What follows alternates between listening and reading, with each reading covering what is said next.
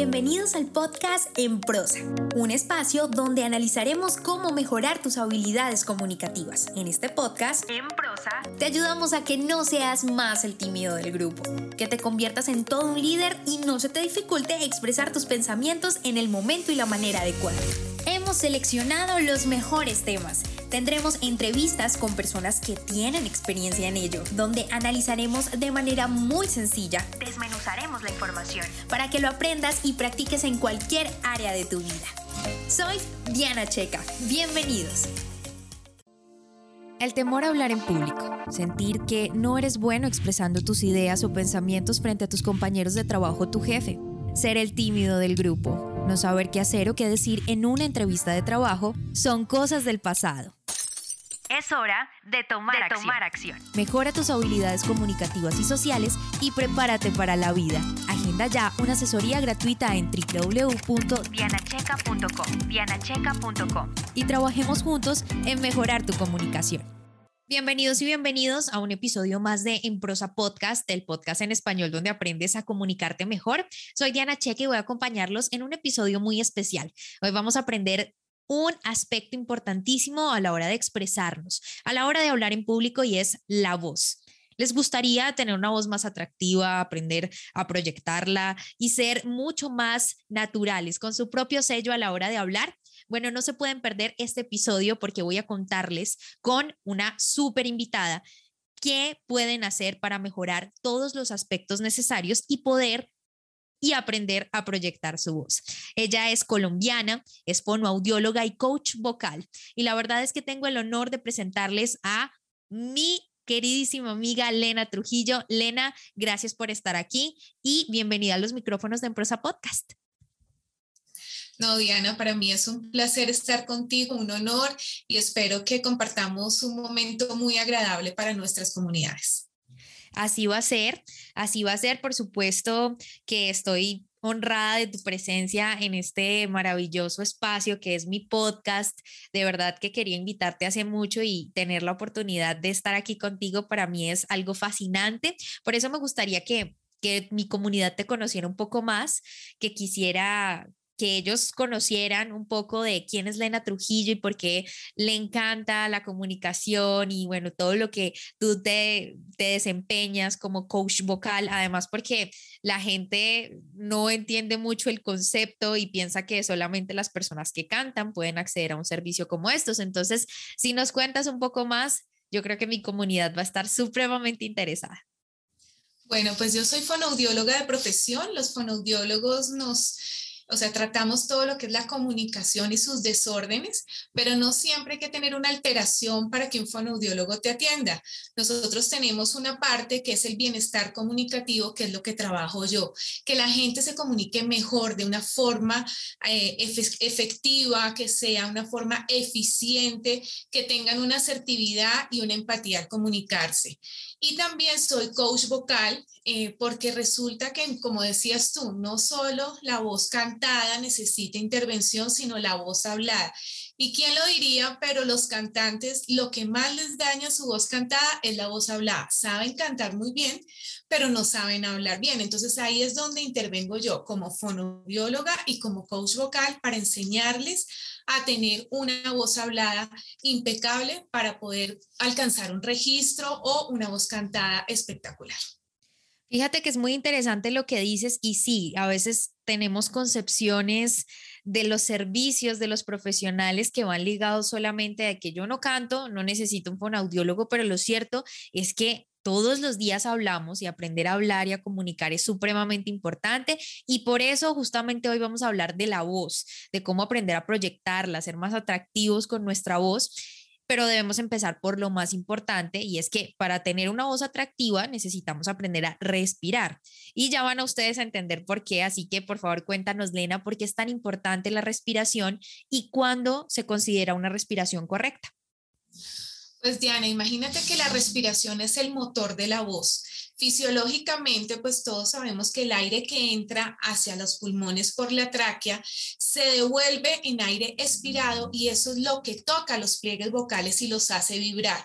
Si tú no tienes una buena columna de aire que se forme con tu musculatura intercostal, abdominal y un músculo muy importante que es el diafragma, no tienes la suficiente fuerza para producir esa columna de aire y tener, por ejemplo, un volumen de voz alto, mantener la tonalidad o que no te vaya a temblar la voz. Entonces, por eso debemos reforzar muchísimo la musculatura y pues decir un tipo respiratorio adecuado es entre más baja sea la respiración, más hacia el diafragma, que es un músculo muy potente que hace como que fuera un fuelle de la chimenea, ¿sí? Hace que esto choque contra los pliegues vocales y podamos mantener o hacer inflexiones de la voz y poderla proyectar.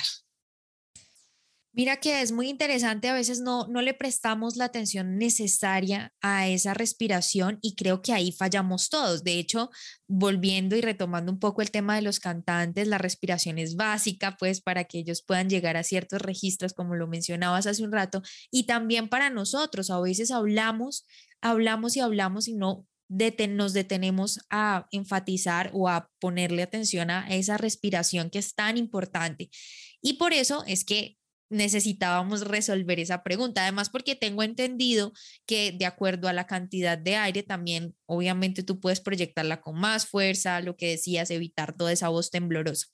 Pero bueno, aquí lo importante es que después de tener una, una buena respiración, entender algo muy importante de la voz y que quiero preguntarte. Mira, yo he leído algunos autores donde dicen que la voz actúa como nuestra huella digital, que nadie tiene tu mismo tono de voz o nadie tiene tu misma voz. Puede ser muy similar, pero nadie, nadie tiene tu misma voz.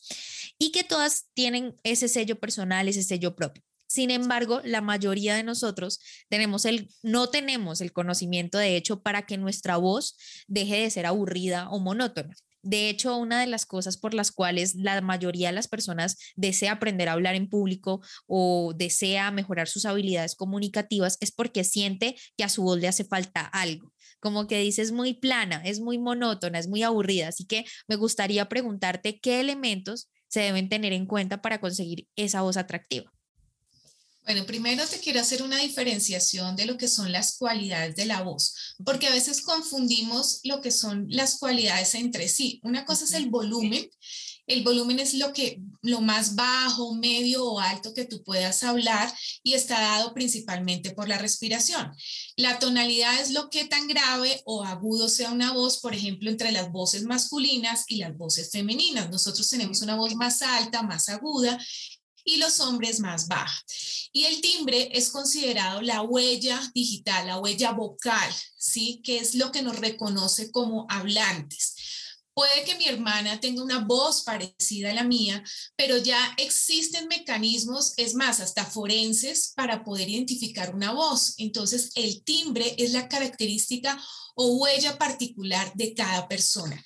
Y es lo que nosotros modificamos para que esa voz sea más agradable, más melosa, más cercana, más contundente, sugestiva.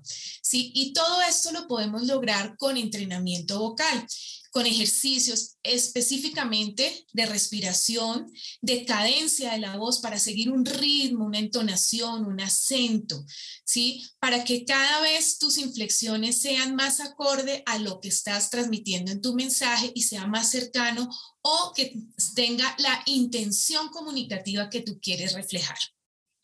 Ok, entonces ya teniendo claro que es el timbre lo que podemos modificar y que es nuestra huella digital, entonces ¿cuáles podrían ser, pues si nos regalas algunos elementos, eh, digamos que podemos reforzar para efectivamente volver nuestra voz atractiva? Pues lo primero es trabajar la emoción de la voz. ¿Sí? ¿Qué emociones quiero transmitir yo? Entonces, hacer como una imagen mental de lo que yo quiero transmitir con mi voz. Dos, trabajar muy bien en dosificar la respiración para poder hacer pausas. Lo tercero es trabajar el ritmo. Dependiendo del ritmo, yo puedo ser más suave, más fuerte o más contundente o generar ese tipo de emociones con mi voz. Un ejercicio que yo eh, pues les digo muchísimo a las personas que entrenan conmigo es hacer lecturas de fábulas, personajes, ¿sí? Eh, trabajar diferentes voces, imitar, o también una que está muy, pero muy de moda ahora, los TikTok y los Reels, ¿sí? Tenemos la posibilidad de hacer el doblaje e imitar esa voz y poder llegar a transmitir una emoción que de pronto está preestablecida, pero es un, un excelente ejercicio. También es muy importante buscar la identidad de la voz, ¿sí? Con los atributos de tu personalidad, porque muchas veces nos quedamos en la imitación de la voz y dejamos de ser naturales, nos vemos fingidos. Entonces, lo primero que tienes que buscar es tu sello, ¿sí? Tu identidad. ¿Cuál es la voz de Diana? ¿Sí? La voz de Diana es suave, pero es contundente. La voz de Diana es fuerte, pero puede ser suave a la vez, puede ser algo delicada. Entonces es buscar atributos de tu personalidad que los pongas y los reflejes en tu voz. Mira que eso que dices me causa mucha, mucha gracia porque sí he visto que con todo el tema de TikTok y Reels y todo esto, la mayoría de las personas asume por alguna razón que para hablar bien en público o para hablar de una manera un poco más contundente, como tú lo, lo llamas, es necesario imitar, ¿no? Entonces pasan de escuchar, de hablar con su sello personal, por supuesto, a imitar, por ejemplo, a un presentador famoso, a una persona que se desempeña en medios, a los influencers, y todos toman esa, ese, esa tonalidad, ese acento, esa manera de expresarse. Entonces sí me parece importante que resaltemos eso porque sí estamos en una era donde todos queremos aparecer, todos queremos ser visibles, pero tal vez no lo hacemos con un sello personal.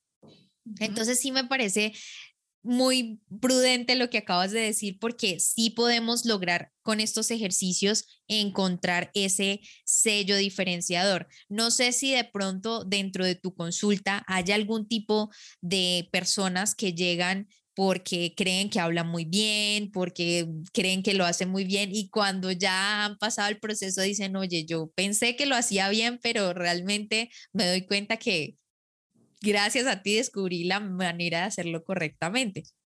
Pues mira que yo manejo muchísimas personas que están en los medios y que se cree que por estar en los medios pues son comunicadores efectivos y resulta que no tienen el sustrato que es lo fisiológico, están hablando con esfuerzo, están hablando en unos límites de voz sobrepasando sus cualidades vocales, entonces eso distorsiona porque quizás están buscando una imitación de una voz X comercial y no están buscando su propia voz. Cuando descubren la misma identidad de su voz y a manejar su voz sin esfuerzo, dicen, wow, es que verdaderamente mi voz cambió y, y pues he descubierto nuevas cosas que no sabía. Entonces, hay que buscar principalmente eh, reconocerse, reconocerse y saber y producir la voz sin ningún tipo de esfuerzo, sino de forma natural y fluida. Eso es muy, muy cierto. Mira, estamos, esto también va porque estamos en medio de una era de teletrabajo, estamos expuestos a muchísimas conferencias, ya el, el no hablar o que estabas dentro de una oficina, en un cubículo por allá apartado, eso ya no existe porque hoy por hoy todos tenemos que rendir cuentas, bien sea en la oficina o a través de las conferencias o teletrabajo. Y eso hace que, claro, cuando tú dices que se esfuerzan hablando y que sobrepasan el tono de voz, como no estamos acostumbrados y que digo gracias a la pandemia porque es cierto, se aceleró el proceso de hablar y hablar y hablar y de los audios y todo esto, pues llega un momento que al final de la jornada te sientes cansado de tanto hablar, te sientes desgastada la voz, te sientes un poco mm, maltratado en, en el tema de tus cuerdas vocales. Entonces, ¿Qué cuidados se debe tener con nuestra voz para que no lleguemos a una disfonía al finalizar el día? Bueno, pues mira, Diana, tienes muchísima razón, se nos ha duplicado la demanda vocal. Eh, la virtualidad, creería uno que, que no es una demanda doble, pero primero estamos alargándonos en el tiempo en el uso de la voz. Lo segundo es que por estar en este medio tratamos de hacer un esfuerzo mayor porque no nos apoyamos del lenguaje no verbal, sino solo utilizamos nuestro canal verbal, entonces lo estamos exigiendo muchísimo más.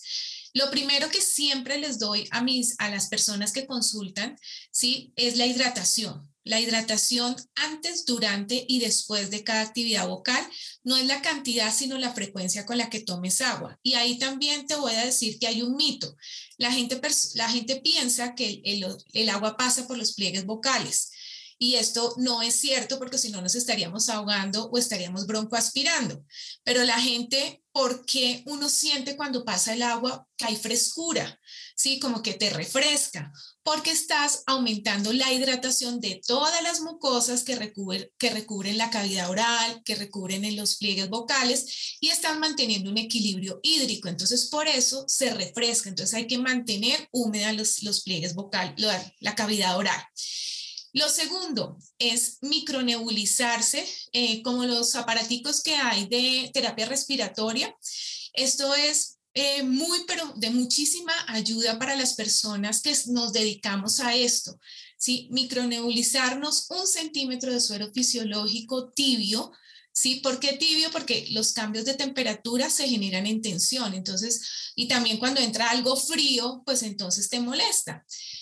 Pero esto si llega directamente al pliegue vocal, eso es, esas, esas partículas micronebulizadas de ese suerito sí se pegan en todo el tracto vocal y te refresca. Entonces es una buena pauta de higiene vocal. Lo otro es trabajar pues ejercicios de respiración, hacer reposo vocal entre cada sesión que estás haciendo, unos cinco minuticos contestando emails, haciendo completamente calladito. ¿Sí? Porque es que nosotros hablamos y hablamos y hablamos y hablamos y cuando estamos viendo, estamos sobrepasando las ocho horas que uno puede hablar, está hablando entre 15, 12, más los mensajes que mandas por notas de voz, etcétera. Entonces está sobrepasando el límite. Esas serían como las principales. Sí, de hecho creo que son muy útiles porque no nos damos cuenta, pero hablamos más de lo que tenemos que hablar y no paramos y no paramos y entramos en una reunión y en otra y no nos damos como el tiempo de descansar un poco la voz.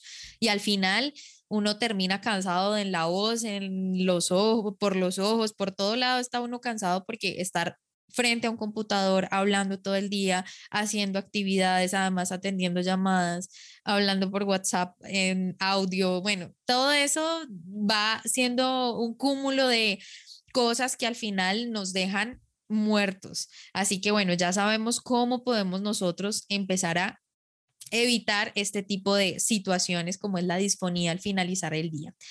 Y bueno, ya entrando un poco más en, algo un poco más práctico, aunque ya nos has regalado de verdad muchísimas claves y herramientas prácticas y sencillas, además que, que podemos usar en nuestra rutina diaria para que nuestra voz se eh, esté mucho más descansada y también que se vea un poco más atractiva, suene más atractiva. ¿Qué ejercicios podemos hacer para proyectar nuestra voz? ¿Qué ejercicios tú nos recomiendas para que desde hoy, al finalizar este episodio, todos empecemos a hacerlos y de alguna manera nuestra voz se escuche diferente? Más contundente, con más cuerpo. Tengo aquí al lado mis instrumentos. Ok. Entonces, lo principal, por ejemplo, tener un pitillo al lado. El pitillo es una herramienta muy poderosa. ¿Por qué? Porque toda la tensión que estás pasando en tus pliegues vocales se la puedes pasar al pitillo. Entonces tomas aire por la nariz, lo llevas al estómago y simplemente soplas por el pitillo. Cinco veces. ¿Por qué cinco veces? Cinco veces es la serie que se va grabando, volviendo consciente lo inconsciente. Entonces, esto obliga la presión que tú estás arrojándole al pitillo, hace que coloques donde debe ser en el diafragma la respiración. Lo otro, estás descansando, abriendo y cerrando tus pliegues vocales, haciéndolos descansar. También puedes hacer una emisión sostenida hasta que se te acabe la respiración, hacerla en diferentes volúmenes para poder modular la voz. Y hay un ejercicio súper fácil para proyectar la voz, es hacer series de vocales, de números dentro de un vaso. 1, 2, 3, 4, 5 y después fuera del vaso. 1, 2, 3, 4, 5, 1, 2, 3, 4, 5. Si tú ves, Lo mismo que estoy proyectando adentro del vaso, se está proyectando afuera y estás modulando y retroalimentándote auditivamente para cambiar y proyectar tu voz. Esos serían dos ejercicios facilitos que puedes hacer diario. Mira que me parece súper chévere la manera en la que pasa lo del vaso porque uno se escucha de una manera y claro, cuando te quitas el vaso, intentas imitar lo mismo que sonaba en el vaso. Entonces me parece un ejercicio supremamente interesante y muy práctico además con cosas que podemos tener en la casa. No es nada del otro mundo porque a veces creemos que este tipo de cosas, no sé, necesitamos cualquier tipo de cosas costosísimas, ya saben que no es así. Pero otra cosa que me gustaría preguntarte es qué pasa con las personas, por ejemplo, tú sabes que hay muchas personas que empiezan a, a trabajar su marca personal y cuando lo hacen desean mostrar un, un, tono de voz, bueno, la voz de una manera un poco más contundente, pero pasa mucho que hay personas, por decir algo, que son de ciertos lugares que tienen un acento bastante marcado y que quieren evitar ese tipo de acento, que quieren lograr un acento neutro, incluso actores que deben cambiar su acento, pero hablando de, de, gente normal que no trabaja en medios, sí pasa mucho que las personas necesitan buscar que su voz sea más contundente y cómo lograrlo para que no se noten esos acentos o qué podemos hacer, porque a veces la gente dice, no, mira, yo trabajo trabalenguas o leo los trabalenguas, pero, pero no es suficiente. ¿Qué puedo hacer? Pues mira, hay que trabajarlo no desde la gramática, como dices tú, eh, leyendo trabalenguas, haciendo diferentes lecturas, ¿Por qué? Porque no estás cambiando la fonética, es decir, el sonido de los fonemas que estás produciendo. Entonces, lo primero que yo hago es aislar el fonema que está produciendo la persona. Digamos, el paisa hace mucha estridencia de la S. Entonces, neutralizarle esa S y cambiársela por otro fonema que no suene tan estridente para facilitarlo. Entonces, cambiamos, por ejemplo, la S con una Z y ahí le vamos quitando la estridencia y le vamos eh, haciendo ritmo, entonación y acento y se neutraliza. Después, si entramos a lo gramatical, entonces empezamos a repetir en el contexto comunicativo que él se defiende, porque es que también a veces solo lo hacemos en lo laboral. En las cosas que estamos presentando, pero tenemos que volverlo en lo cotidiano, en los saludos que hacemos, eh, grabarnos nosotros mismos, hablarle al espejo, ¿sí? Entonces, en diferentes contextos comunicativos y se logra desde lo fonético hasta lo gramatical, volver consciente el inconsciente. Eso es lo que hacemos. Mira qué, qué cosas nos has regalado, Lena. Siento que hay mucha información que por desconocimiento no acudimos realmente a personas como tú que se dedican a mejorar las, la manera en la que las personas hablan, se comunican y que es tan importante. Fíjate que hoy en día, y lo hablaba con, el, con respecto a la marca personal, es cierto el tema de que si tú no hablas de una manera contundente, si no te expresas bien, si no logras proyectar tu voz, pues vas a perder también oportunidades a nivel laboral. O sea, cada vez más se premian este tipo de habilidades y personas como tú facilitan un montón de cosas para que no tengas que de pronto padecer que una que tienes las buenas ideas, que eres muy bueno en lo que haces, pero como no sabes comunicarlo, como no sabes proyectarlo, inmediatamente al que sí sabe, al que de pronto no tiene tanta información como tú, se lleva los premios, lo ascienden, a él sí, a él lo toman en cuenta, porque mira, a veces hasta para hablar con el jefe es supremamente importante aprender a proyectar la voz. Y no solamente en el contexto laboral, lo que tú decías, a veces no somos capaces ni de expresar nuestras emociones, pensamientos, sentimientos porque nos falta seguridad en la voz. Conozco gente que cuando tiene mucha rabia o tiene que decir algo de verdad fuerte o grave o, serio, se le quiebra la voz tiembla la voz, su voz no tiene como la suficiente fuerza. Entonces, ¿qué consejo nos puedes regalar ya para que la gente se lleve muchas más ganas de las que ya tiene seguramente de agendar una cita contigo? ¿Qué les puedes recomendar a todas esas personas que realmente han de pronto descuidado la parte vocal, pero que después de este episodio estoy segura que lo van a hacer y más escuchando el consejo que nos vas a regalar? Pues Diana, yo diría primero que buscaran su identidad vocal.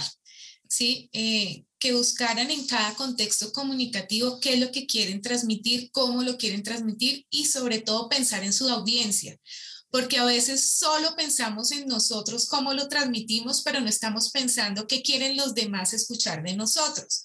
Entonces, esto también es una planeación que debemos hacer. Las personas deben hacer, entre comillas, un guion comunicativo y decir, aquí voy a entrar con muchísima fuerza, voy en el desarrollo a dejarlos en expectativa, al final les voy a resolver la duda. Entonces, entre eso está la identidad que yo quiero y voy a decir, aquí en el inicio voy a ser más profesional, en la mitad de mi discurso voy a persuadirlos a un llamado de acción y siempre cerrar con un, o sea, cerrar con una palabra, cerrar con una llamada a la acción. Y también buscar ser auténticos, ser auténticos y ser uno mismo. Yo diría que ese es el, el, o sea, la recomendación más importante para cada persona. Mi voz es única e irrepetible como la huella, como la huella digital. Vamos a buscar nuestra huella vocal y dejar que trascienda.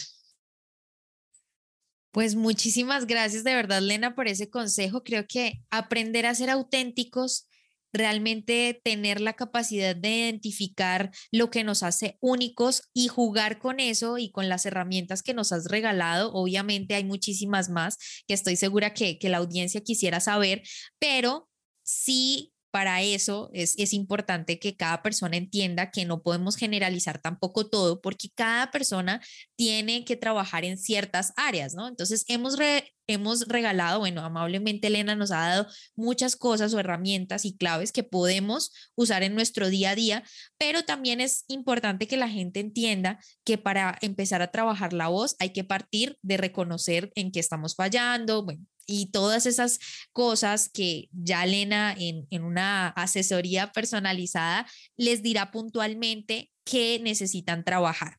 Por eso, Elena, me gustaría que antes de finalizar el episodio nos regalaras dónde podemos encontrarte, cómo podemos hacer para agendar una cita tuya, contigo. Pues mira, mi, mi Instagram es arroba fonaudióloga raya al piso, Lena raya al piso, Trujillo. Ahí me pueden encontrar. Eh, yo hago una consulta inicial que no tiene ningún costo.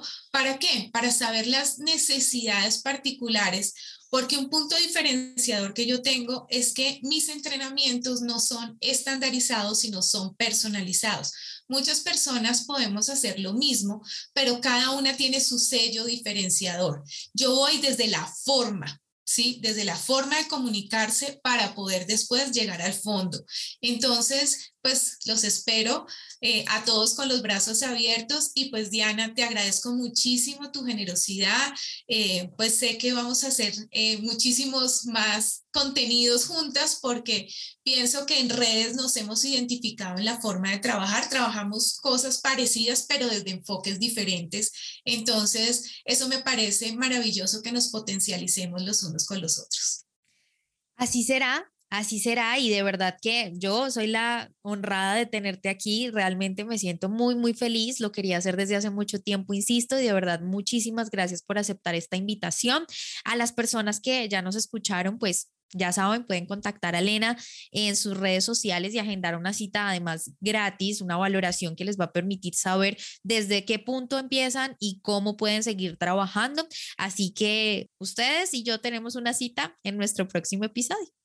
Si te gustó este podcast, compártelo. No olvides suscribirte para recibir más información. www.enprosa.com y síguenos en Facebook, Instagram, Twitter y YouTube, arroba en prosa podcast, arroba en prosa podcast, para que te enteres de nuestras novedades y nuevos programas.